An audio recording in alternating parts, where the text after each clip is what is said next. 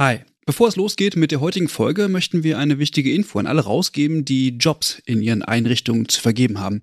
Denn ab sofort kannst du deine Stellenanzeige hier bei uns im Podcast platzieren.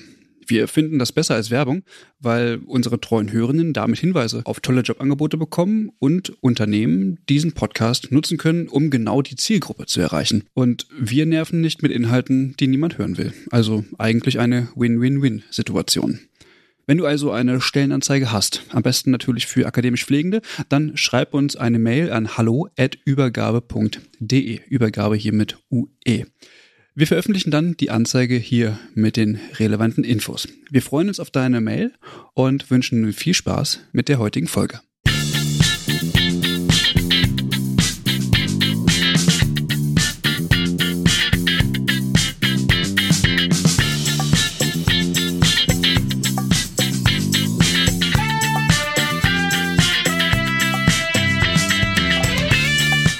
Und herzlich willkommen zu einer neuen Folge des Übergabe-Podcasts. Mein Name ist Christian Köpke und ich sitze hier mit der bezaubernden Eva. Moin. Moin, Christian. Moin, Eva. Ich muss ein bisschen lachen. Ist die, äh, jetzt die zweite Runde. Ähm, äh, heißt, äh, das ist jetzt die zweite auf. Die erste ist uns leider äh, nicht gelungen und deswegen hoffe ich, dass uns die Einleitung mindestens nochmal genauso gut gelingt ähm, wie gerade eben. Die Hörenden wissen das natürlich nicht. Eva, ich hatte gefragt, äh, ob du den ersten Schneefall verdaut hast. Ja, und ich habe gesagt, es, ist, es, es fällt mir schwer. Und ja. dann sind wir darauf gekommen, dass wir jetzt noch in 2023 sitzen, die Hörenden aber äh, schon im neuen Jahr hören. Deswegen frohes ja. Neues an alle. Ähm, wir hoffen, ihr seid äh, gut ins neue Jahr gekommen. Frohe Weihnachten gehabt zu haben. Genau. Äh, fühlt sich ein bisschen komisch an, tatsächlich, äh, jetzt schon frohes Neues zu wünschen. Aber wie dem auch sei. Eva, wir sitzen hier natürlich wie, wie immer, nie alleine. Ähm, und ähm, welches Thema hast du heute mitgebracht? Wir sprechen heute über ein Projekt, das nennt sich Starke Pflege.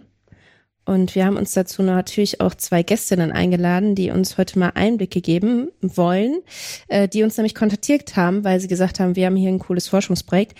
Äh, nur mal so nebenbei, falls ihr auch Lust habt, mal euer Forschungsprojekt vorzustellen, dann könnt ihr uns gerne kontaktieren. Das haben nämlich Sabrina Rudolph und Manuel Reuper gemacht. Hallo ihr beiden. Wir haben gesagt, wir duzen uns, also herzlich willkommen bei der Übergabe. Ja, vielen Dank. Hallo zurück. Moin zusammen. Ja, ich würde vorschlagen, ihr stellt euch einmal selber vor. Sabrina, magst du anfangen? Ja, das mache ich sehr gerne. Also erstmal ganz lieben Dank für die Einladung. Wir freuen uns sehr, dass wir da sein dürfen und freuen uns gleich auch ausführlich unser starke Pflegeprojekt vorzustellen. Vorher gerne ein paar Sätze zu mir. Mein Name ist Sabrina Rudolph. Ich bin 41 Jahre alt, arbeite jetzt seit sechs Jahren an der Universitätsmedizin in Göttingen und bin hier verantwortlich für den Bereich Gesundheitsmanagement und Personalentwicklung.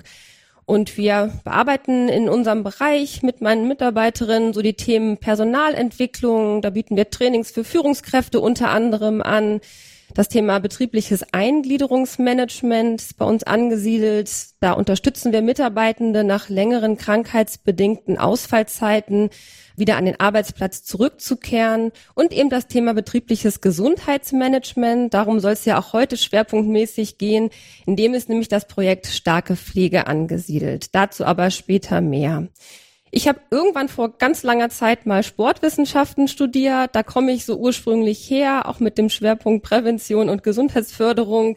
Hab lange dann an der Uni gearbeitet als wissenschaftliche Mitarbeiterin in der Sportmedizin und habe da so meine Leidenschaft für das Thema betriebliches Gesundheitsmanagement entwickelt. Und so hat mich dann nach zehn Jahren Wissenschaft der Weg an die Universitätsmedizin geführt, wo ich das Thema weiter bearbeite, neben den anderen genannten Themen und das super, super gerne mache. Sehr schön. Herzlich willkommen. Und Manuel, du bist, bist auch am Start. Ja, guten Morgen zusammen. Ja, schön, dass wir da sein dürfen. Schön, dass wir unser Projekt einmal vorstellen dürfen. Vielen Dank schon mal dafür. Ja, mein Name ist Manuel Reuper bin Stationsleiter von äh, drei Stationen auch in der Universitätsmedizin in Göttingen, habe den Schwerpunkt Herz, Thorax und Gefäßchirurgie und äh, bin eigentlich durch Zufall in dieses Projekt damals reingeraten, denn wir haben Freiwillige gesucht, die in die Pilotierung dieses Projektes gegangen sind und darüber war äh, mein Bereich sozusagen einer der Pilotbereiche und bin dann da in dieses Projekt mit reingekommen und habe sehr schnell gemerkt, dass es eigentlich ein sehr schönes Projekt ist und ein sehr tiefgründiges Projekt. Aber da kommen wir gleich nochmal zu, was das der Inhalt des Ganzen ist. Bin dann aber dabei hängen geblieben und habe äh, im Rahmen meiner Bachelorarbeit das Ganze nochmal evaluiert und aufgearbeitet und dann aus dem wissenschaftlichen Hintergrund nochmal beleuchtet, so dass ich auch jetzt noch Feuer und Flamme für dieses Projekt bin. Noch nicht, noch nie, noch nicht müde geworden. Das ist ja, kann nee, ja auch mal Gegenteil. passieren. Ja, sehr schön. Vielleicht bevor wir in das Projekt äh, tief einsteigen, könnt ihr einmal ganz kurz erzählen, was so, also starke Pflege ist ja eine sehr grobe Beschreibung oder sehr, sehr grobe Begrifflichkeit. Könnt ihr das einmal ganz kurz zusammenfassen, damit wir bei dem Hintergrund und so weiter einmal das so, ja, schon mal wissen? Ja, also das machen wir sehr gerne. Ich würde vielleicht noch mal so ein ganz kleines bisschen zum Hintergrund auch ausholen, weil ich das ganz wichtig finde und es sich so vielleicht auch erklärt, wie wir zu starke Pflege gekommen sind. Also ich habe ja gesagt, so ein Schwerpunktthema meines Bereichs ist das betriebliche Gesundheitsmanagement. Und ich sage immer, wir kümmern uns um Gesundheit und Wohlbefinden der Mitarbeitenden hier an der UMG. Das machen wir seit einigen Jahren und wir haben dabei so ein sehr, ich sag mal, ganzheitliches Verständnis von Gesundheit. Ne? Also wir gucken immer auf der einen Seite, wie können wir so die körperliche Gesundheit fördern, haben unterschiedliche Sport- und Bewegungsangebote für die Mitarbeitenden. Wie können wir aber auch die psychische und die soziale Gesundheit stärken? Also wir bearbeiten auch Themen wie, ich sag mal, Resilienz, ne, ab Aufbau von äh, sozusagen psychischen Ressourcen, aber auch Themen wie Kollegialität, Kommunikation und so weiter. Und wir gehen dabei so vor, dass wir uns die unterschiedlichen Berufsgruppen im Haus anschauen und gucken immer, was passt eigentlich für die konkreten Belastungsprofile, für die Anforderungen dieser Berufsgruppen, um zielgerichtete Maßnahmen zur Gesundheitsförderung abzuleiten. Denn ihr wisst das im Krankenhaus, wir haben ganz unterschiedliche Berufsgruppen. Verwaltung, ärztlicher Dienst, Pflege und so weiter.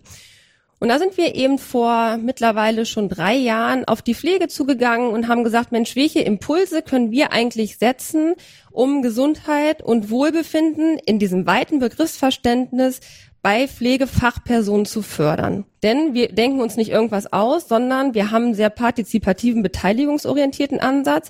Wir besprechen eigentlich oder fragen die Zielgruppe so, was braucht ihr eigentlich? Ne? Denn das sind ja auch die Expertinnen ihrer eigenen Arbeit.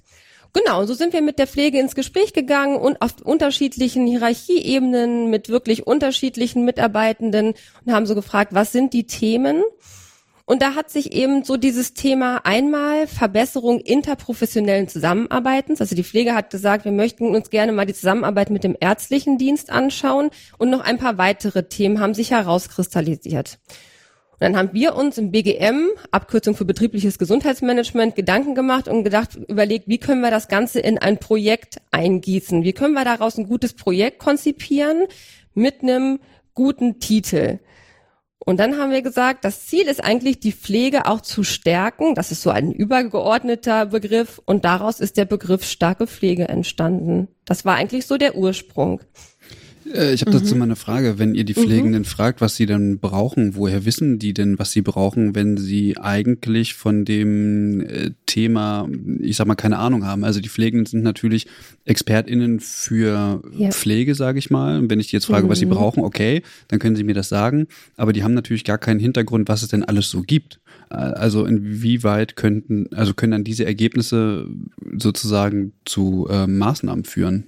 Ja, also eigentlich brauchen die auch gar nicht so viel Hintergrundwissen, wobei wir natürlich auch immer als Experten dabei sind und sagen, ah, okay, wenn ihr die und die Belastung habt, dann könnten wir das und das machen.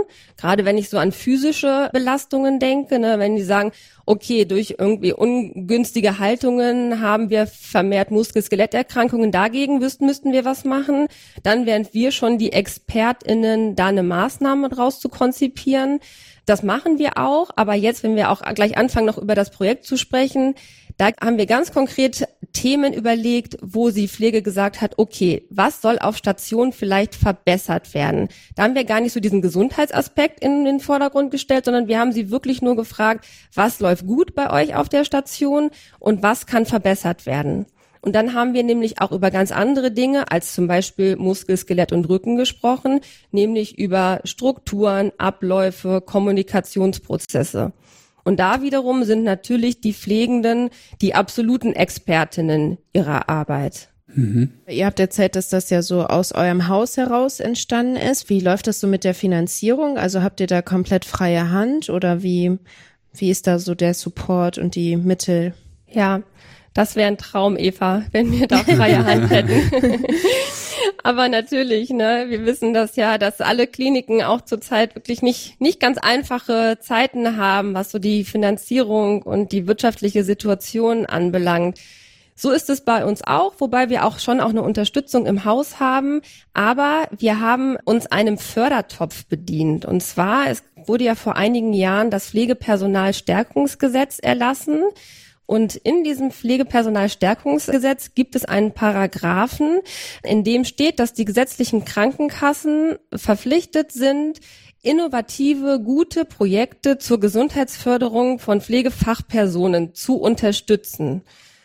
Und das heißt, wir haben uns erstmal überlegt, gemeinsam mit der Pflege, was ist unsere Idee, so was wollen wir bearbeiten, haben dann daraus ein Projekt konzipiert, einen Förderantrag geschrieben, haben den bei der Krankenkasse eingereicht und bekommen da wirklich eine tolle auch Unterstützung, die uns ermöglicht, das Projekt in dem Umfang durchzuführen, wie wir es durchführen. Also wir haben eine externe Förderung, genau. Sabrina steht übrigens auch ne, bei der Aufnahme. Das ist ja hier äh, ja. Gesundheitsmanagement in, in Aktion sozusagen, berufliches. Okay, jetzt haben wir über den Hintergrund und die Finanzierung gesprochen. Ja, als ich zu dem Projekt recherchiert habe, war ich ein bisschen überfordert, weil sich das ja irgendwie so zusammensetzt. Und ich habe in unser Pad mit den Fragen geschrieben, die Frage, wie sich dieses Projekt jetzt gliedert, weil wenn ich das verstanden habe, ist euer Projekt ein Teilprojekt. Vielleicht könnt ihr das nochmal erklären. Also Eva, das kann ich total gut nachvollziehen, weil es ist auch mittlerweile ein bisschen komplex geworden, möchte ich einmal sagen. Denn starke Pflege ist so unser Obertitel, das ist unser Gesamtprojekt und darunter sind unterschiedliche Säulen oder unterschiedliche Themenschwerpunkte gegliedert. Und wir haben zum Beispiel eine Säule ist auch, wir haben vor zwei Jahren eine große Mitarbeitendenbefragung durchgeführt, weil wir erstmal gesagt haben, wir wollen erstmal gucken, so wie sind eigentlich unterschiedliche Parameter zum Thema Gesundheit, Stresswahrnehmung, Arbeitsbedingungen, wie sind die eigentlich ausgeprägt, ne, um da erstmal einen systematischen Überblick zu gewinnen. Haben dazu auch in Fokusgruppen mit Pflegenden weitergearbeitet und haben geguckt, so was können daraus für Maßnahmen resultieren. Da haben wir schon ganz viele Themen identifiziert. Äh, allein das war schon mega komplex, was da auch alles bei rausgekommen ist. Da haben wir Themen dann auch identifiziert, die wir an die Pflegedirektion übergeben haben, die dort weiter bearbeitet werden. Wir haben aber auch kleinere Maßnahmen abgeleitet, wie wir haben festgestellt, dass das Thema der Stresswahrnehmung besonders hoch bewertet wurde, also hohe Stressbelastung vorherrscht haben daraufhin in zwei Bereichen so Entspannungssysteme eingeführt. Also Massagestühle mit einem audiovisuellen Entspannungssystem. Wir haben angefangen, unterschiedliche, ich sag mal, Begleitung für Führungskräfte anzubieten, Coachings, aber auch Teamentwicklungsmaßnahmen. Eine Säule ist die Entwicklung eines Leitbildes. Wir sind, unterstützen die Pflege gerade dabei, ein neues Leitbild zu entwickeln, was natürlich von der Pflege selber auch entwickelt wird, wir die Unterstützung oder die Begleitung dort gewährleisten.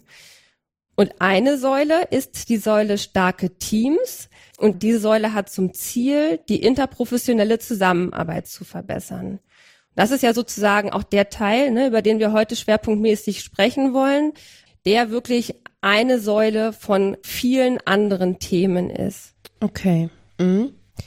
Gut, ich glaube, das äh, hat es jetzt nochmal deutlich gemacht, weil ich hatte da irgendwie, ich habe, glaube ich, irgendwie so eine Abbildung gesehen von dem Projekt. Und da äh, war ich da ein bisschen, weil, weil ich, wenn ich schon auf die Idee gekommen, dass es ein Unterprojekt oder ein Teilprojekt sein könnte. Ja. Okay. Du hast schon so ein bisschen das gesagt, was das Ziel ist oder wollt ihr das noch ein bisschen weiter ausführen? Ihr, ihr habt ja schon ein paar genannt. Gibt es da noch welche, die euch besonders am Herzen gelegen haben oder wo ihr einen Schwerpunkt drauf setzt? Beziehungsweise gab es eine übergeordnete Forschungsfrage?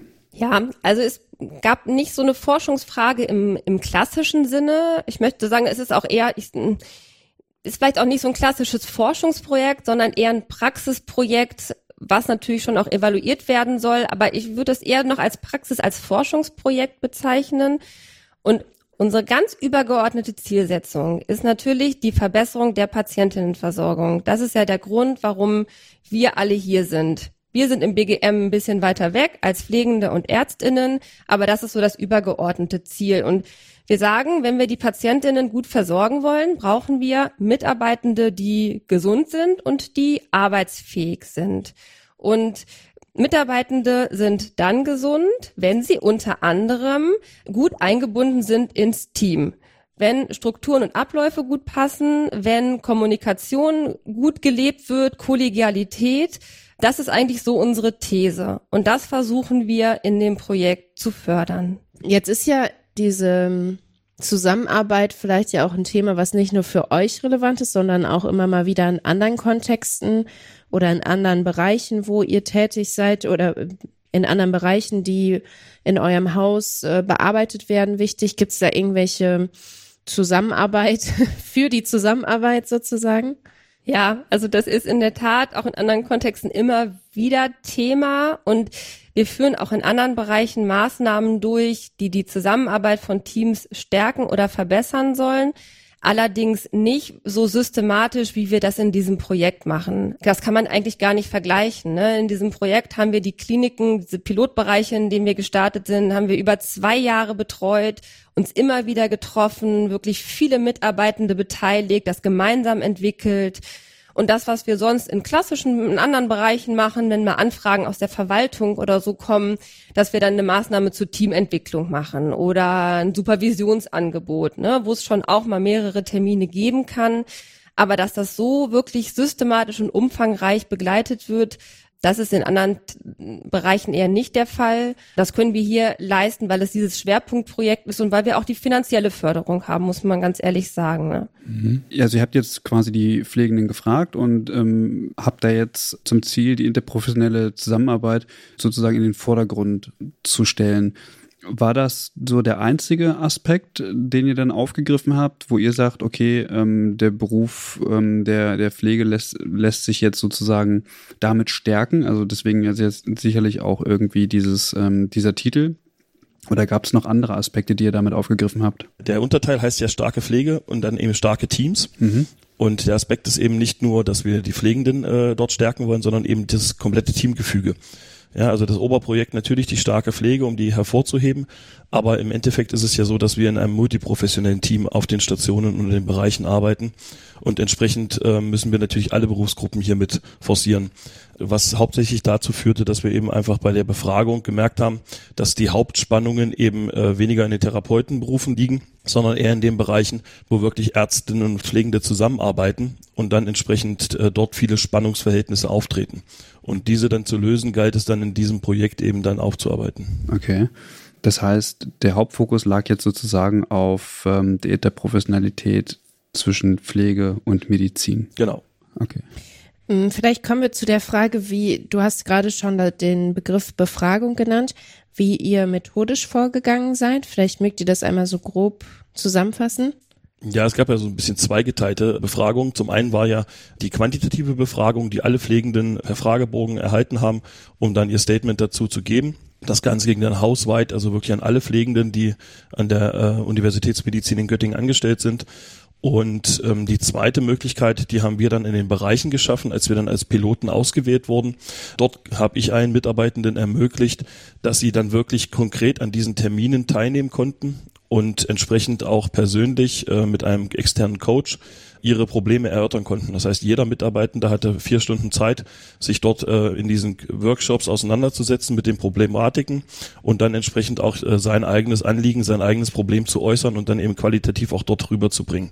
Und aus diesen ganzen, wo wirklich jeder Mitarbeitende dann beteiligt war, konnte dann am, zum Schluss ja so, so ein Katalog erarbeitet werden, woraus wir dann während dieser der weiteren folgenden Workshops reagieren konnten und Probleme rausnehmen konnten. Ah, okay. Und diese externen Coaches, was waren das für Leute? Wie seid ihr an die rangekommen oder worauf sind die spezialisiert? Das sind im Prinzip externe Berater und Coaches, die sich in Moderation insbesondere gut auskennen und geschult sind, die wir uns eingekauft haben, im wahrsten Sinne des Wortes, um den ganzen Prozess zu moderieren und zu begleiten. Manuel hat das ja gerade schon auch ganz schön geschrieben, so die Workshops, die wir durchgeführt haben. Also wir haben in der Tat in den ersten anderthalb Jahren in, ich sag mal, in drei Kliniken, die wir da betreut haben, ähm, haben wir über 80 Workshops durchgeführt, haben wirklich ganz viele Pflegende eingeladen, um mit uns ins Gespräch zu gehen, um erstmal zu analysieren, was sind so die Herausforderungen auf den Stationen. Und da haben, das haben wir von externen Personen moderieren lassen. Genau. Wir haben das vom Projektteam begleitet und hinterher auch ausgewertet. Genau. Und haben das dort aber ähm, begleiten lassen. Mhm. Okay. Ich frage mich gerade, dadurch, dass die Medizin ja nun auch beteiligt ist, also sozusagen als Gegenüber, haben Ja. die die gleichen Probleme gesehen oder konnten die das teilen? Und haben sie sich in diesen Prozess genauso eingebracht oder waren die da eher zurückhaltend oder haben andere Probleme vorgetragen? Ja, also die Ärzte wurden natürlich genauso befragt Mhm. in den Bereichen und ähm, die haben zunächst erstmal getrennte Workshops von den Pflegenden gehabt, um quasi ihre eigenen Problematiken zu erörtern und dann stellte sich auch oftmals heraus, dass viele Sachen parallel laufen. Also die äh, so ein Schlagwort war eben Kommunikation, das kam von beiden Berufsgruppen gleichermaßen, wo wir so Probleme festgestellt haben. Und in, in einem zweiten Schritt sind dann die Workshops auch äh, vertieft worden, wo dann die Pflegenden und die Ärztinnen quasi zusammen in den Workshops weiter an diesen Problemen gearbeitet haben. Hm, okay. Und dann haben wir eben, wenn ich das noch ergänzen darf, so auch die überschneidenden Themen gesammelt, ne? Und neben Kommunikation, wie äh, Manuel das gerade schon sagt, waren dann so Themen wie gemeinsame Visite, Aufnahme, Entlassmanagement, der Prozess der Medikamentengabe. Also das waren so Oberthemen, die von beiden Berufsgruppen genannt wurden, wo wir gesagt haben, okay, da müssen wir mal näher hingucken, wer hat da eigentlich welche Aufgabe, wer hat welche Rolle.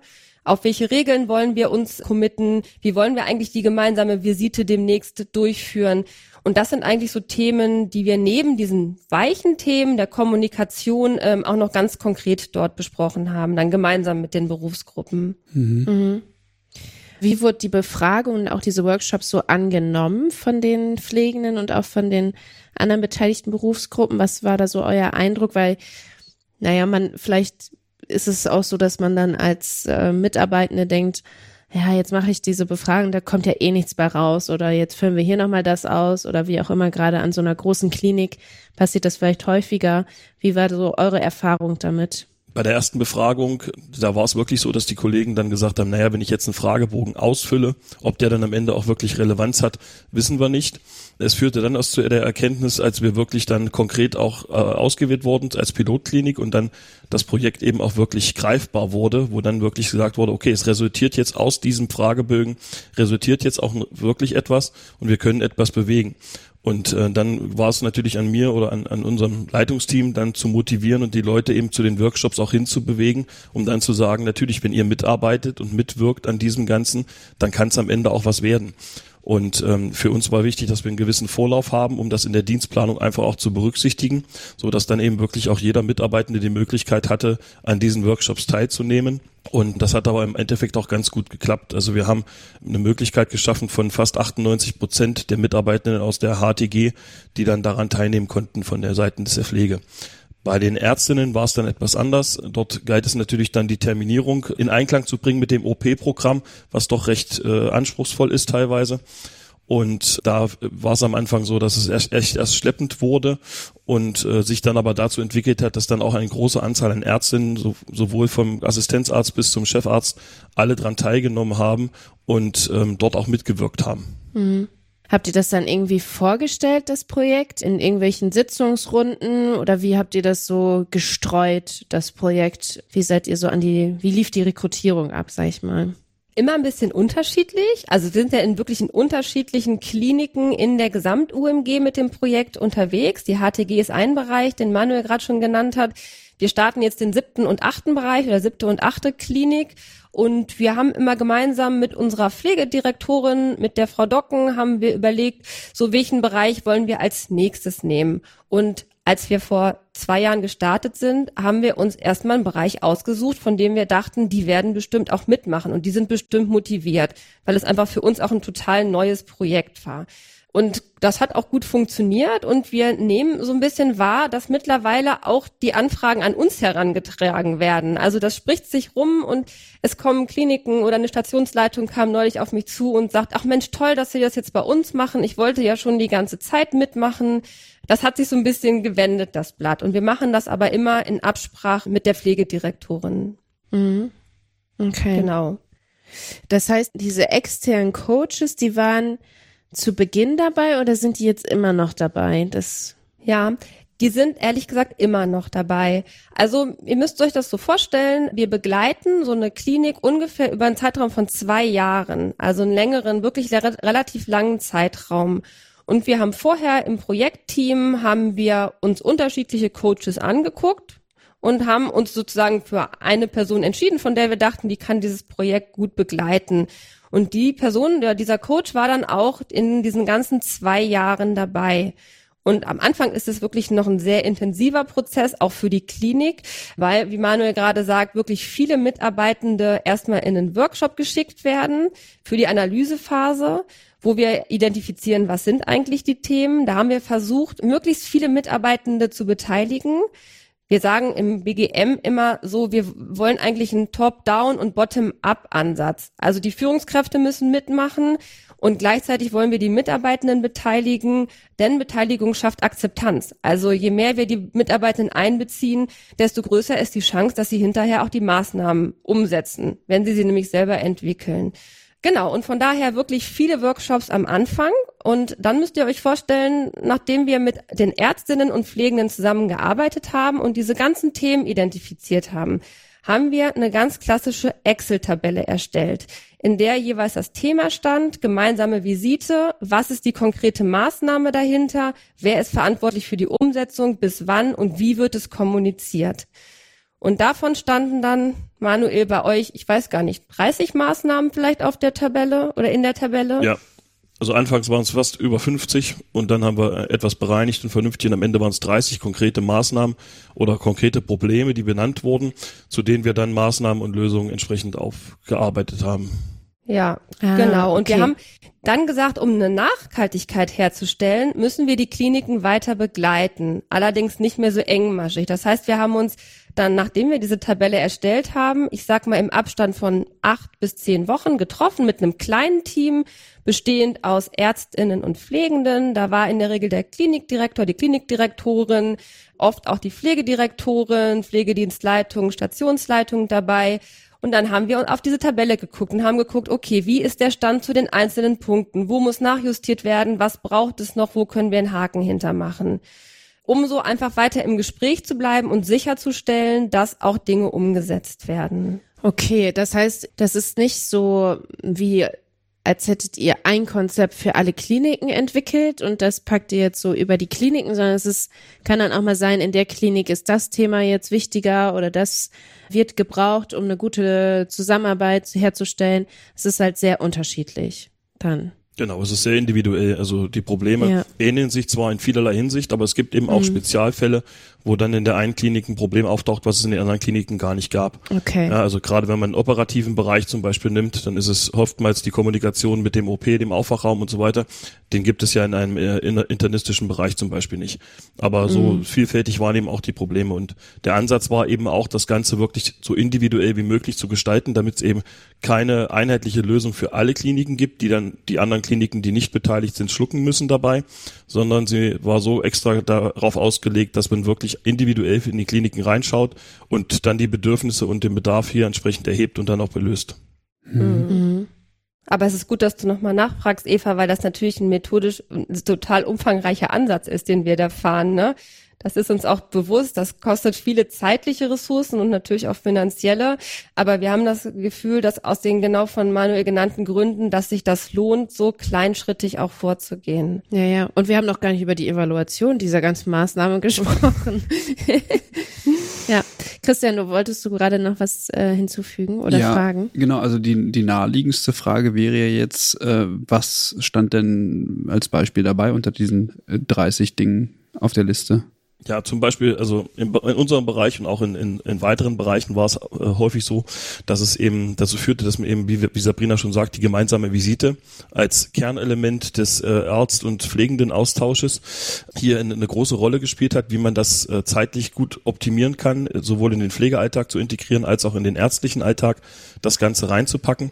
Und ähm, man stellte halt schnell fest, dass die Pflegenden und die Ärztinnen teilweise doch sehr unterschiedliche Ansätze in der Umsetzung dieser Maßnahme hatten. Und dann gab es am Ende den Kompromiss, dass man sagt, okay, wir legen einen Zeitraum zwischen neun und äh, elf Uhr fest. Und in diesem Zeitraum schaffen wir als Leitungen die zeitlichen Ressourcen, um eben entsprechend die Visite mit abzudecken aus pflegerischer Sicht. Und die Ärztinnen äh, sorgen dafür, dass eben auch dann der Stationsarzt zur Verfügung steht und sich dementsprechend strukturiert und die Visite in dem Zeitraum auch äh, stattfinden lässt.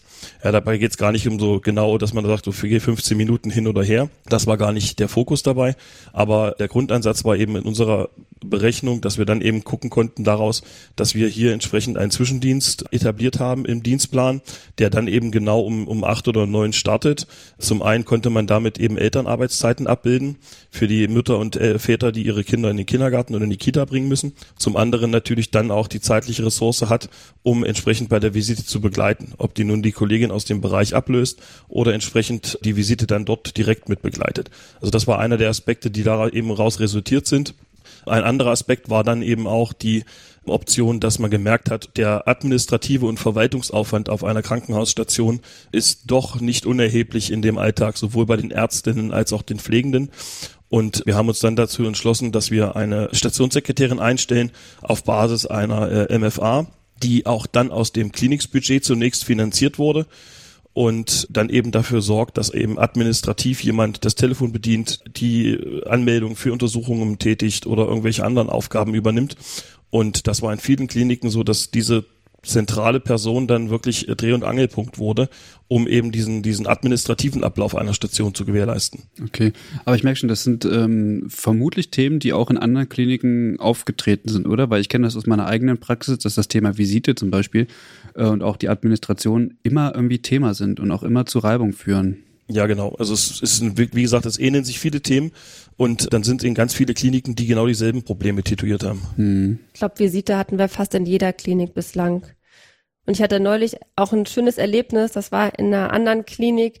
Da ging es auch darum, wie strukturieren wir die Visite. Und dann hat die Gruppe eine Checkliste auch erarbeitet, so was brauchen wir alles für die Visite und wann kann sie am bestenfalls stattfinden.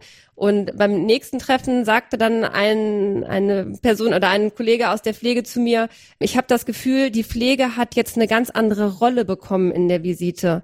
So, und das fand ich total klasse, weil es eben nicht nur darum geht, ah, wir müssen irgendwie einen Zeitpunkt finden, wo wir alle dabei sein können, sondern auch nochmal, wer hat eigentlich welche Aufgabe, welche Rolle? Und da steckt ja auch eine Verpflichtung dahinter. Ne? Also die Pflegenden haben gesagt, okay, wir bereiten uns jetzt auch anders vor für die Visite.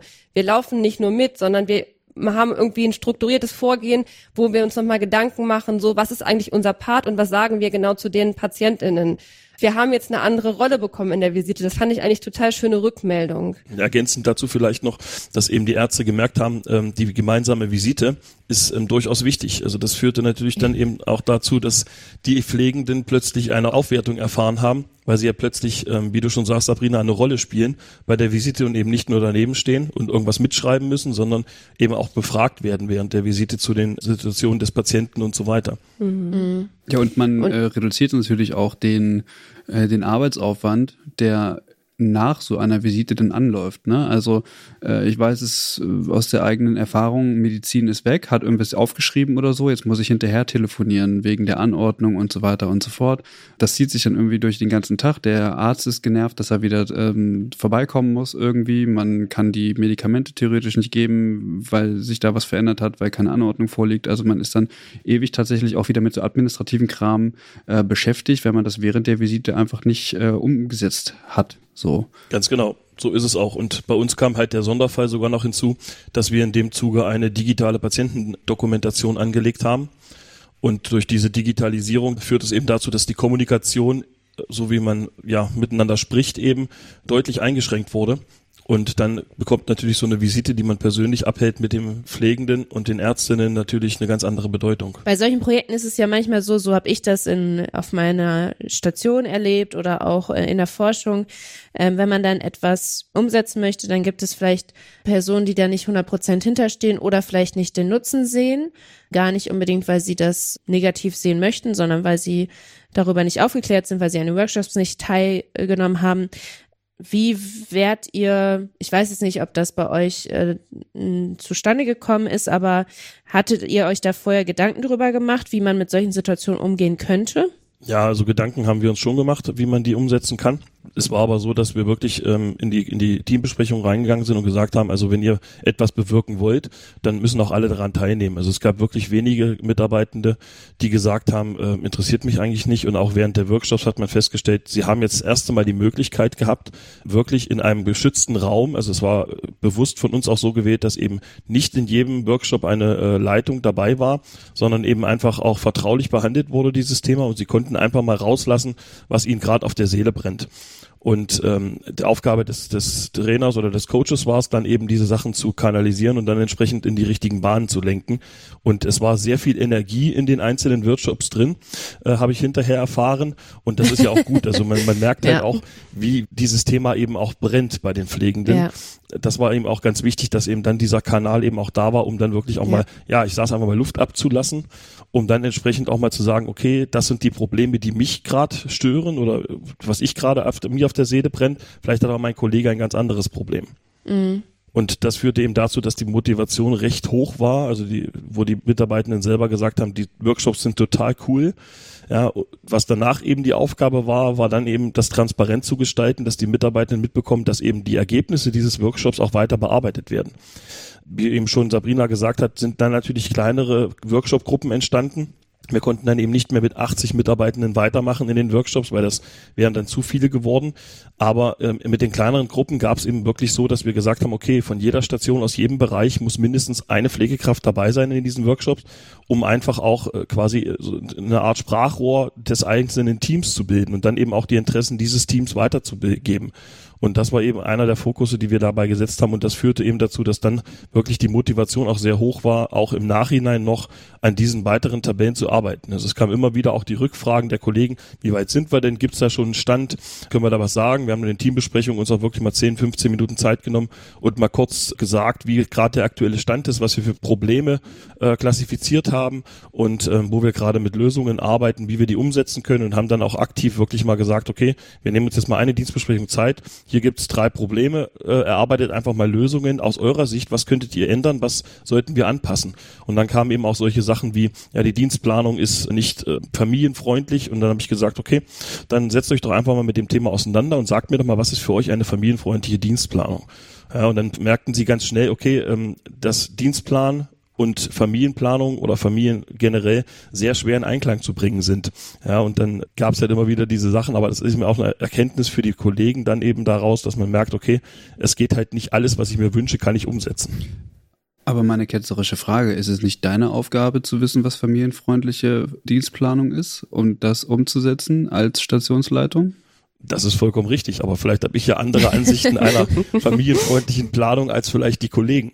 Ja, also ich hätte zum Beispiel immer gedacht, okay, die, die familienfreundliche Planung sieht aus, die Kollegin, der Kollege bringt morgens sein Kind weg, kann dann um, zum Zwischendienst um 8 Uhr kommen, entsprechend, wenn das Kind versorgt ist, arbeiten und nachmittags sein Kind abholen. Mhm. Ähm, das war gar nicht so der Fokus dabei. Also es ging vielmehr darum, auch äh, zum Beispiel den Nachtdienst äh, attraktiver zu gestalten, die Arbeitszeiten im Nachtdienst anzupassen, so dass Eltern ihre Kinder zum Beispiel abends noch ins Bett bringen können, zum Nachtdienst gehen können, morgens das Kind wecken und in den Kindergarten bringen können. Mhm. Solche Sachen mhm. sind dabei halt rausgekommen. Das hatte ich vorher zwar auch auf dem Schirm, aber immer gedacht, okay, die Probleme, ich bin selber Vater von zwei Kindern und habe dann gedacht, okay, die Probleme kenne ich zwar, aber für mich gar nicht so greifbar gewesen in dem Moment. Mhm ist denn da zu einer Veränderung gekommen? Weil das sind ja dann wiederum Dinge, die vielleicht so schnell gar nicht umsetzbar sind, weil sie der Mitbestimmung von Betriebsräten und so weiter unterliegen, also neue Dienstplanmodelle oder neue Arbeitszeiten irgendwie zu etablieren. Das nimmt ja den größeren Raum ein.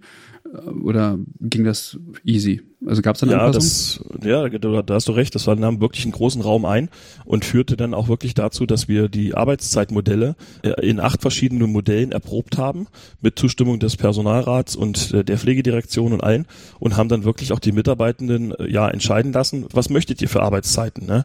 Und dann führt es eben von dazu von, ja, ich möchte von sechs bis zehn arbeiten und äh, volles Gehalt bis hin zu, ich möchte eigentlich gar nicht mehr arbeiten. Ähm, war alles und volles dabei. Gehalt. genau. Ja, genau. Ähm, wir haben aber zum Schluss dann eben auch die Möglichkeit geschaffen, okay, diese, diese Spät-Frühwechsel, die ja sehr beliebt sind bei den Pflegenden, dann eben rauszunehmen aus dem Dienstplan und eben entsprechend anzupassen, Arbeitszeiten mitzubestimmen. Das war eben ein ganz großer Fokus dabei und hat dann letztendlich dazu geführt, dass wir aktuell ein völlig neues Arbeitszeitmodell haben von einem klassischen Dreischichtbetrieb auf mittlerweile, ich glaube, 14 verschiedene Schichten, die wir äh, nutzen können, Ach, um eben auch wirklich individuell auf jeden Mitarbeitenden einzugehen, der eben sagt, ich bringe mein Kind um 8 Uhr weg, mein Kind um 8.30 Uhr weg und so weiter und entsprechend dann auch dem Arbeitsleistung, die er zur Verfügung hat pro Tag, dann entsprechend auch hier mit einzusetzen. Höre ich da New Work? Vielleicht. Wie ist es denn so als, als Stationsleitung? Hm, Wie geht man damit um, dass man vielleicht auch selber und sein Handeln so hinterfragt wird? Also ist es ja, ge gehört ja vielleicht auch dazu, vielleicht gab es ja auch noch andere Dinge als ähm, äh, Dienstplangestaltung, weil ja auch eine Stationsleitung mehr macht als nur Dienstplan schreiben. Gab es so Punkte, die, die da aufkamen und wie seid ihr damit umgegangen? Ja, die gab es durchaus und das ist auch ganz wichtig, dass es eben solche Sachen auch gibt. Und ganz wichtig fand ich dabei eben, dass man sich selber dabei reflektiert und hinterfragt. Ja, man hat ja selber ein eigenes Bild von sich selbst und denkt halt, man macht viele Dinge richtig. Andere sehen das aber vielleicht gar nicht so. Deshalb fand ich diese, diese Workshops und die Ergebnisse da eben auch sehr wichtig für mich, um halt wirklich auch mal das, das, das Spiegelbild der Stationen zu haben, um zu sehen, wie sind denn die Mitarbeitenden, wie empfinden die denn diese einzelnen Maßnahmen und Tätigkeiten und wie ist denn meine Außenwirkung eigentlich?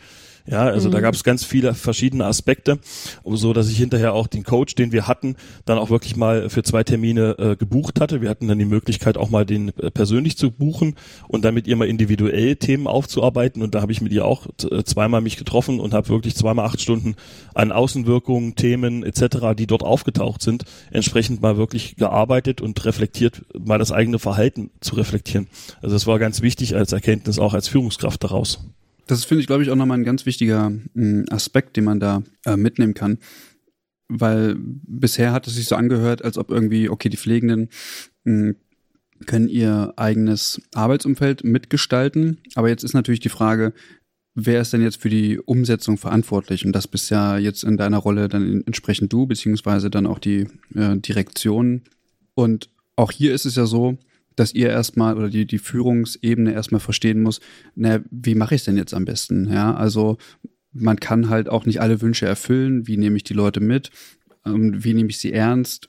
Und so, wie kann ich sie aktiv in den Prozess einbeziehen? Also ich glaube, das ist nochmal ein, ein wichtiger Hinweis, dass auch Führungskräfte in einem solchen Prozess jetzt nicht plötzlich wissen, ja, okay, was soll ich denn jetzt machen? Wie geht's denn jetzt richtig? Sondern dass die auch mitlernen, wenn man sich ähm, ja auf die Reise begibt, Dinge zu verändern. Genau, also das ist ein ganz wichtiger Satz. Äh, man muss eben offen sein als Führungskraft. Ja. ja, man erwartet von seinen Mitarbeitenden ja, dass sie offen sind und entsprechend hier äh, Maßnahmen mittragen und auch Maßnahmen entwickeln.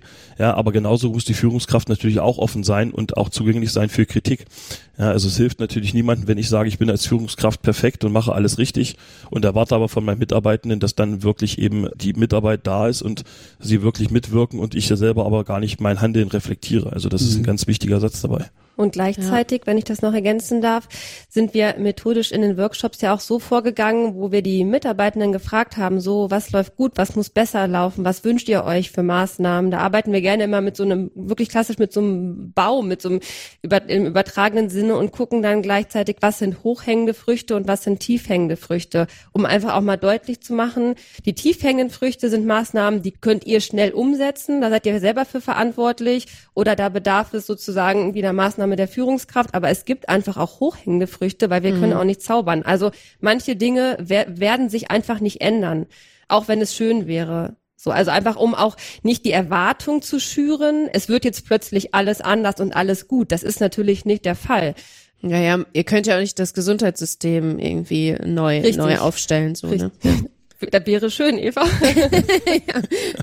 Vielleicht macht ihr mal einen Workshop mit Karl Lauterbach und, äh, und den ladet den mal ein. Ja, und euch dann auch direkt. Ja, sehr gerne, sehr nee, gerne. Der, der, hat unsere Einladung ja immer noch, aber ja. wenn er gerne möchte, dass wir es mit dem Coach machen, vielleicht kocht die Stimmung da nicht so hoch. Na, Herr Lauterbach, ähm, Sie brauchen Coaching mich, mich würde mal interessieren, ob sich die Veränderung, die auf den Stationen passiert ist, das wird ja sicherlich auch ähm, eine interne News wert gewesen sein. So, keine Ahnung, wie jetzt das äh, Projekt läuft, wir haben die und die Maßnahmen jetzt umgesetzt und so weiter und so fort. Und vielleicht erzählen die Pflegenden auch im, äh, zwischen den Stationen tatsächlich auch mal darüber, wie läuft es denn bei uns? Ihr habt das Projekt noch nicht irgendwie durchlaufen und so weiter. Führt es dazu, dass sich Pflegende auf diese Stationen oder in diese Kliniken, ich sag mal, umbewerben oder eher dahin arbeiten wollen, weil die Arbeitsbedingungen da vielleicht einfach, ich sag mal, angenehmer sind oder sich, weil es einfach vielleicht auch anderes Arbeiten grundsätzlich ist? Hat sich da was verändert? Also aus meinem Bereich kann ich sagen, hat sich da nicht so viel geändert. Also sie sind nicht aktiv da reingegangen, weil natürlich das Projekt auch ziemlich weit gestreut im Haus ist. Also wir haben mittlerweile acht Pilotkliniken mit, ich glaube, 16 oder 18, 20 Stationen mittlerweile, die dabei eine Rolle spielen. Mhm. Das heißt, wir sind da schon sehr weit äh, verbreitet und äh, explizit Bewerbungen, die dann gesagt haben, oh Mensch, bei euch ist jetzt das Klima besser, die gab es jetzt so direkt nicht. Okay wäre wünschenswert gewesen mhm. und die Erwartungshaltung hatte ich auch ein Stück weit, dass man sagt, okay, wenn wir jetzt dieses Kernproblem einmal angehen und wirklich daran arbeiten, dass sich da was verändert, aber das ist dann, äh, glaube ich, zu speziell, weil über gute Dinge spricht man ja selten. Ja, wobei wir das schon auch nach außen gerne kommunizieren, ne? Also um sozusagen externe neue Mitarbeitende anzuwerben, die noch gar nicht bei uns sind. So da kommunizieren wir das natürlich schon gerne und intern kommunizieren wir es auch gut, eher mit dem Ziel, darüber zu informieren, was wir eigentlich machen und vielleicht andere zu motivieren, es auch zu tun. Also, und wir merken hier bei uns im BGM oder auch in der Personalentwicklung, dass wir schon seit dem Projekt auch häufiger Anfragen von Stationsleitungen bekommen, die jetzt nicht direkt sagen, wir wollen das Projekt mitmachen, aber die so auf diese Themen Coaching, Teamentwicklung und sowas dadurch kommen, dass sie auch davon hören und anfragen, ob sie auch daran teilhaben können. Also das merken wir schon. Mhm. Ist es, äh, lohnt es sich nicht sogar, also das ist natürlich auch wieder eine finanzielle Frage, aber ihr habt gesagt, ihr arbeitet mit externen Coaches zusammen. Wäre das nicht eine Idee, so eine Person mit einer Coaching-Weiterbildung langfristig einzustellen? Weil ihr habt jetzt viel drüber gesprochen, dass mhm. ihr, Manuel hat erzählt, er hat nochmal ein äh, individuelles Coaching mitgemacht, ähm, mhm. weil das sind ja auch Themen, die sind nicht die setzt man um und dann ist abgeschlossen und dann ist heile Welt, sondern dann, das ist ja immer mal wieder und das wäre eigentlich auch eine Idee so, ne? Ja, also auf jeden Fall. Es ist auch so, dass wir, die jetzt in dem Projektteam arbeiten und das ganze managen, organisieren und so weiter, wir haben auch zum Teil Coaching-Ausbildungen, also sind auch sowieso ja auch eng mit dran an den Kliniken. Und trotzdem ist es aber eigentlich auch gut, noch jemand externes zu haben, der ganz neutral von außen guckt, erhöht auch manchmal die Akzeptanz, zum Beispiel bei den Ärztinnen oder auch bei den Pflegenden, nochmal einen externen Profi sozusagen zu haben mhm. in der Moderation und Begleitung. Aber genau, eigentlich haben wir da immer auch so ein Tandem, ne? Einmal den externen und gleichzeitig begleiten wir es von intern aus unserem Projektteam. Mhm. Und jetzt wäre meine Frage noch, gibt es irgendwie eine Evaluation dieser Maßnahme grundsätzlich? Also wird nochmal geschaut, was äh, hat es Wirkung, ist vielleicht ja auch für die, die Krankenkasse, die euch da supportet, wichtig. Die stehen ja auch irgendwie auf Fakten und Zahlen. Äh, habt ihr da irgendwie eine Evaluation noch laufen von dem Ganzen? Ja, das, das ist eine spannende Frage des Evaluationskonzeptes und gleichzeitig auch eine wichtige da sind wir dabei, uns eigentlich stetig weiterzuentwickeln. Wir sind bislang unterschiedliche Wege gegangen. Also wir haben vorhin schon von der Befragung gehört. Da haben wir, also wir haben eine Präbefragung gemacht, quantitative Erhebung. Da steht die Postbefragung aus. Die wird im nächsten Jahr stattfinden. Daneben haben wir, da kann Manuel gleich nochmal drüber erzählen, über seine Bachelorarbeit, hat er eine qualitative Analyse durchgeführt. Ansonsten haben wir unstrukturierte Interviews geführt, ne? Also nicht systematisch immer mal wieder Rückmeldungen uns eingeholt. Und was wir natürlich gemacht haben, ist erstmal ganz klar auszuwerten, so wie viele Workshops haben wir durchgeführt, wie viele Maßnahmen sind daraus entstanden. Aber es ist Eva eine total spannende Frage, auch wenn es dann gerade um ein Thema wie Fluktuationszahlen oder Krankenstände, mhm. wo man natürlich immer total schwer hinterher einen kausalen Zusammenhang zur Maßnahme herstellen kann. Deswegen, das macht es auch so komplex. Aber das wäre natürlich auch nochmal spannend. Also da haben wir ein bisschen was gemacht schon und wollen uns da aber noch weiterentwickeln, auch im Prozess. Mhm. Ja, ergänzend vielleicht dazu, die Evaluation selber ist ja, also wir haben ja von dieser Tabelle gesprochen, die wir erarbeitet haben. Es steht natürlich und fällt natürlich mit denjenigen, die diese Tabelle pflegen und bearbeiten. Das heißt, Maßnahmen, die konkret daraus abgeleitet werden, kann man ja relativ schnell evaluieren. Wenn man irgendwann einen Haken setzen kann und sieht, okay, die Maßnahme wurde umgesetzt, die gemeinsame Visite, es gibt einen definierten Zeitraum und so weiter, alle halten sich dran, dann ist das natürlich eine, eine super Evaluation, wenn sich dann hinterher auch alle dran halten. Das andere, was Sabrina eben schon gesagt hat, ich habe im Rahmen meiner Bachelorarbeit strukturierte Interviews geführt und habe ähm, bewusst auch nicht meine, meinen Bereich genommen dafür, sondern bewusst einen anderen Bereich, um einfach darüber mal zu schauen, wie sind denn die, die Sachen dazwischen? Wie ist denn da überhaupt das Ganze hinter, äh, zustande gekommen? Und habe da eben auch Ärztinnen und Pflegende gleichermaßen befragt konnte da eben auch viele Sachen draus ableiten. Zum einen für mich natürlich war interessant, wie arbeitet ein anderer Bereich mit diesen Tabellen, wie haben die sich äh, gefühlt dabei, was haben die für Maßnahmen abgeleitet und zum anderen einfach generell mal zu schauen, was ist denn der Benefit dabei und was bleibt denn hinterher nach so einem Projekt, wenn man es durchlaufen hat, dann entsprechend auch hängen. Mich würde mal interessieren, wie das konkret funktioniert. Und zwar äh, hast du jetzt dein Team gefragt, ja hier, äh, wir brauchen Lösungen für die und die Probleme, alles cool. Äh, und jetzt ist es aber so, wir hatten ja vorhin gesagt, äh, dass das interprofessionell ausgerichtet ist. Wie geht's denn jetzt weiter? Geht man jetzt mit diesen Vorschlägen jetzt zu der Ärzteschaft und sagt, hier, das und das wollen wir umsetzen, was haltet ihr davon?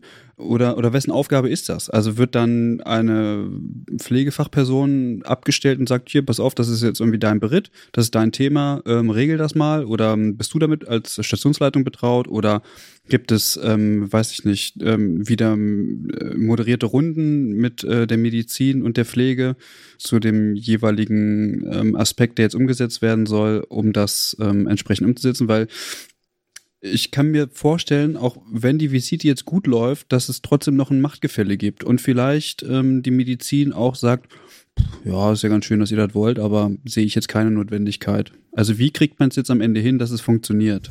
Ja, also wir haben so gemacht, dass wir wirklich, also das, was wir in den Teambesprechungen einzeln besprochen haben, waren wirklich Aspekte, die hauptsächlich die Pflegenden betreffen. Mhm. Das heißt, die haben ihre Lösungen für sich erarbeitet und haben entsprechend mit, hauptsächlich dann mit mir als Stationsleitung oder mit dem Leitungsteam dann entsprechend äh, Maßnahmen da abgeleitet.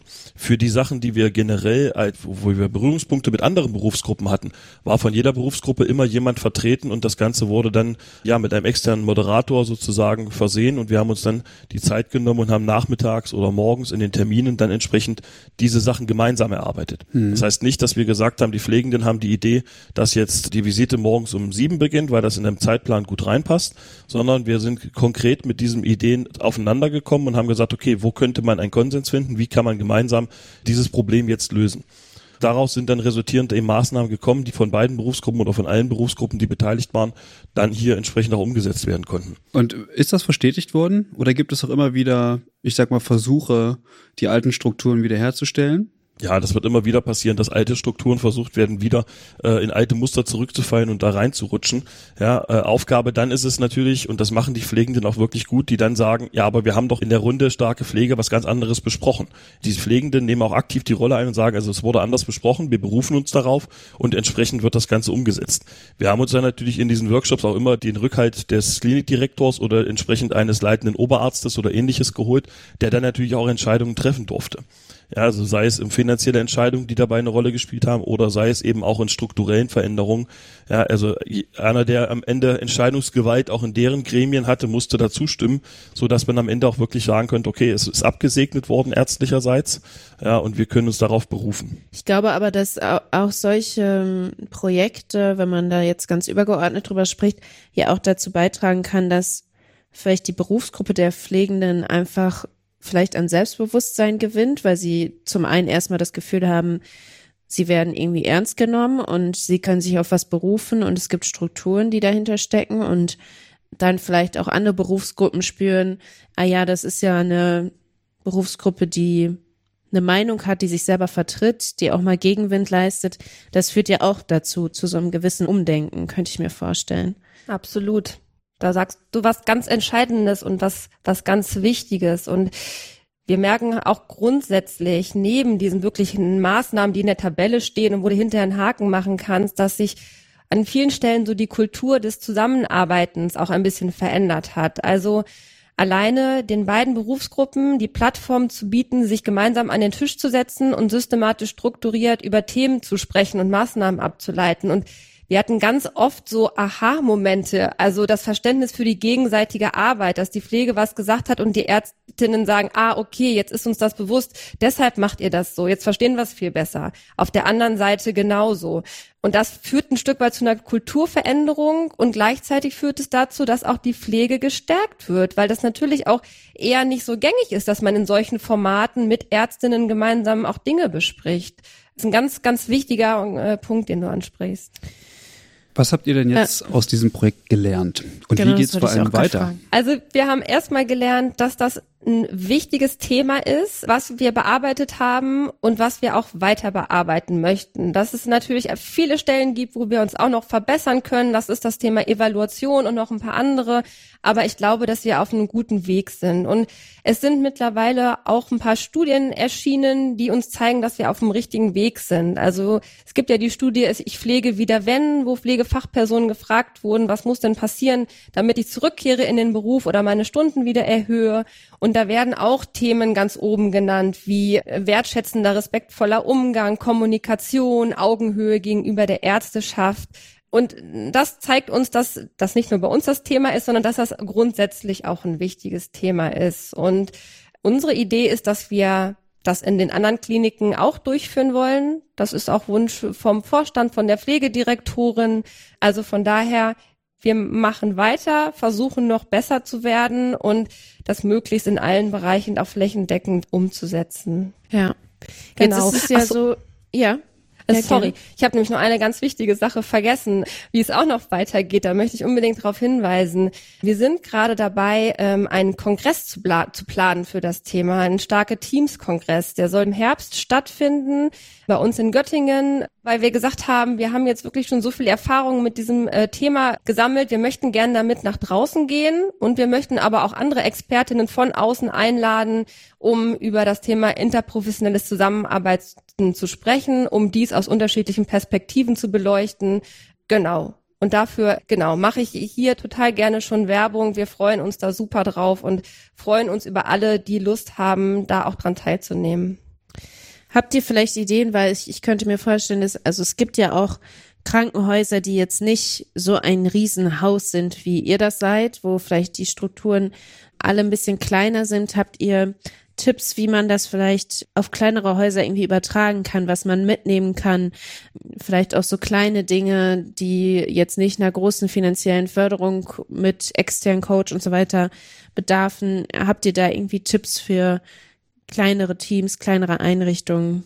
Ja, also dass, dass man einfach mal wieder an einen Tisch zusammenkommt, dass man sich mhm. wirklich mal an einen Tisch setzt, das hilft manchmal unwahrscheinlich und sei es der Kaffee, den man gemeinsam mit dem Stationsarzt trinkt äh, und darüber einfach mal gewichtige Themen bespricht, die jetzt gerade brennend auf der Station sowohl auf Seiten der Pflegenden als auch von Seiten der Ärzte sind.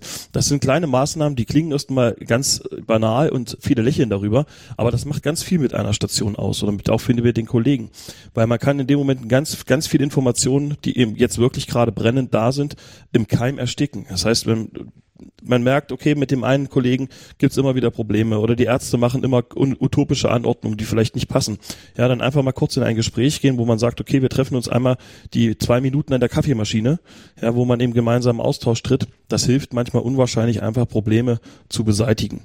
Ja, und umgekehrt natürlich genauso, indem man dann reflektiert und selber wirklich drüber nachdenkt, ist denn mein Handeln auch genau so, wie wir es benötigen? Oder muss ich da einfach mal drüber nachdenken, ob das noch zeitgemäß ist, was ich gerade mache? Ja, das trifft Pflegende und Ärztinnen genauso. Ja, und da muss man eben einfach sein eigenes Handeln mal reflektieren. Wenn eine Berufsgruppe von beiden natürlich nicht reflektiert und sagt, denkt immer noch, ich bin derjenige und kann alles machen und bin unfehlbar, dann wird es nicht funktionieren. Also es bedarf immer von beider Seiten die Öffnung, um wirklich auch Probleme anzugehen und Offenheit dabei hervorzurufen. Ja, ja das, äh, man muss sich nur darauf einlassen. Und ich glaube manchmal, und auch hier möchte ich jetzt wieder niemand zu nahe treten, aber ich glaube, das hängt wirklich mit der Hierarchie zusammen. Der Stationsarzt und auch viele Oberärztinnen, die ähm, äh, die haben einen anderen Draht zu Pflegenden, so, aber sobald es etwas höher geht, wird's schwieriger wird es tatsächlich schwieriger. Und das ist aber häufig dann die Person, die das umsetzen muss oder die zumindest ihr okay geben muss. und die das natürlich auch zu verantworten hat. Also die ganzen Abläufe und so weiter, wie die, wie, wie die anderen Ärztinnen arbeiten. Von daher kann ich das natürlich auch verstehen, dass das nicht immer einfach ist. Aber das Heißgetränk, das stimmt, das ist äh, in diesem Fall auch nicht zu unterschätzen. Ich glaube, das kann viel bewirken. Und das ist auch eine strukturelle Frage, ne? Also ich bin da jetzt keine Expertin, aber Natürlich wäre es toll, wenn dieses Thema auch schon im Medizinstudium verankert wäre. Also ich glaube, dass das nicht überall oder auch gar nicht so ist. Aber natürlich ist man ja auch so sozialisiert, wie man sozialisiert wurde. Ne? Also wir fangen jetzt damit an. Eigentlich müsste man vielleicht schon viel früher anfangen, nämlich im Medizinstudium. Also wenn das da schon nochmal einen höheren Stellenwert hätte, das Bewusstsein geschärft würde, wie es geht zusammen viel besser, dann wäre es vielleicht auch noch ein bisschen einfacher mit dem Thema umzugehen. Ja, ich glaube, da gibt's aber auch schon eine Veränderung. Also ja? ich glaube, ja, ich, mhm. also ich würde meinen, dass viele ÄrztInnen schon auch wissen, dass sie also auch, auch aufgrund dieser Personalproblematik. Ja, richtig. Und ja. Ähm, dass, dass sie, dass sie wissen, dass es, es geht nicht alleine. Es funktioniert nicht mehr. Und wenn man wirklich das Optimum in der Patientinnenversorgung haben möchte und erreichen möchte, dann muss man mit allen anderen Berufsgruppen zusammenarbeiten. Das ist dann sicherlich ein Teil die Pflege, das sind sicherlich dann auch die TherapeutInnen, aber das sind auch entsprechend äh, weitere Assistenzberufe oder eben äh, irgendwelche Serviceleistungen, äh, die am Ende irgendwie in Einklang gebracht werden müssen, damit das eben gut funktioniert. ja, und ich glaube, das ja. Ist, ist ja ist ja auch genauso mit Pflegekräften. Die müssen auch äh, ja. ihre Kommunikation reflektieren. Also ja. da geht's ja nicht nur um eine Berufsgruppe, sondern um das Miteinander und ähm, Ganz genau. Da können wir ja. alle noch viel, viel lernen und vor allem viel voneinander lernen, würde ich sagen. Ich habe manchmal das Gefühl, dass das in diesen Funktionsbereichen, wie beispielsweise der Intensivstation, weniger ein Problem ist. Ich habe das Gefühl, dass äh, Medizin und Pflege da sehr, sehr, sehr viel besser zusammenarbeitet. Warum auch immer. Vielleicht ist der Kosmos kleiner, vielleicht hat man ein anderes Verständnis füreinander, ich weiß es nicht.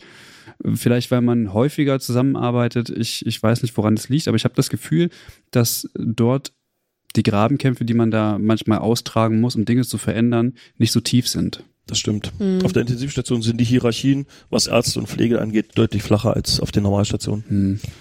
Ich glaube, das hat aber auch was damit zu tun. Also ich habe ja selber auf der Intensivstation gearbeitet, dass Pflegekräfte da auch selbstbewusster auftreten.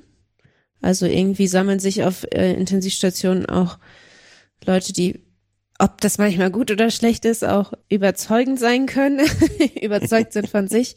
Und dann hast du vielleicht auch ein anderes Standing. Und ja, aber gut, das ist jetzt nochmal ein ganz anderes Thema und äh, ja.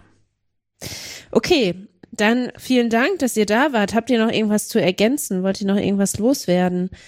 Gibt es was, was, was noch nicht gesagt wurde? Also ich kann nur zusammenfassend nochmal sagen, also ich kann es jedem empfehlen, dass man an so einem Projekt teilnimmt und auch äh, entsprechend an der interprofessionellen Zusammenarbeit arbeitet. Es lohnt sich definitiv. Also wir brauchen ein Umdenken auch in, auf Seiten der Pflege dass wir uns einfach nicht kleiner machen, als wir sind. Also wir sind ebenbürtig den Ärzten gegenüber, wir sind genauso professionell und agieren entsprechend auch. Und ähm, so ein Projekt ist natürlich super, um das Ganze dann entsprechend auch voranzubringen und uns ja plötzlich auch mal eine Stimme zu geben, so dass wir uns auch mal zeigen können, dass wir eben auch da sind. Und das ist eben ganz wichtig. Und wie gesagt, es ist viel Arbeit, keine Frage, aber es lohnt sich definitiv, sich hier auf den Weg zu machen. Ja. Ich finde, es zeigt irgendwie auch nochmal, dass Pflege tatsächlich auch in der Lage ist, die Arbeitsbedingungen für sich selbst zu regulieren, was wiederum bedeutet, dass man nicht in diesem Jammertal in Anführungszeichen ähm, bleiben muss, sondern dass man eben auch die Möglichkeit hat, Dinge mitzugestalten und Dinge zu seinen Gunsten zu verändern, sei es für das eigene Handeln, das eigene Arbeitsumfeld oder auch in der Zusammenarbeit mit anderen Professionen. Ich glaube, das ist eine super wichtige Erkenntnis, dass man eigentlich nicht gelähmt ist. Klar, im größeren Kontext, im Gesundheitssystem hat man sicherlich Zwänge, denen man unterliegt, aber solange es um das eigene Arbeiten geht, hat man immer noch die Möglichkeit, die Rahmenbedingungen mit zu verändern und ist eigentlich gar nicht gelähmt, auch wenn man das Gefühl so ein bisschen hat. Und wenn das so bleibt, dann ist es vielleicht einfach der falsche Arbeitgeber. Love it, leave it, change it. Oder change yourself. das auch. Sabrina, hast du noch irgendwas, was du loswerden möchtest? Also ich finde, ihr habt perfekte Schlussworte gefunden, die das nochmal toll zusammengefasst haben und ich habe nichts mehr hinzuzufügen. Ganz vielen Dank, es hat Spaß gemacht. Ja, danke, Sehr dass schön. ihr ähm, bei uns gewesen seid. Wenn es euch gefallen hat, dann lasst uns gerne ein paar Kommentare bei uns auf der Homepage ähm, übergabe-podcast.de oder auf den sozialen Kanälen. Könnt ihr auch machen. Dann antworten wir und diskutieren gerne mit. Und ähm, ich gehe davon aus, dass ihr vielleicht auch Anfragen annehmt im Sinne von, erzähl mal, wie ihr das gemacht habt, dass ihr für Infos zur Verfügung steht, Sabrina oder äh, Manuel?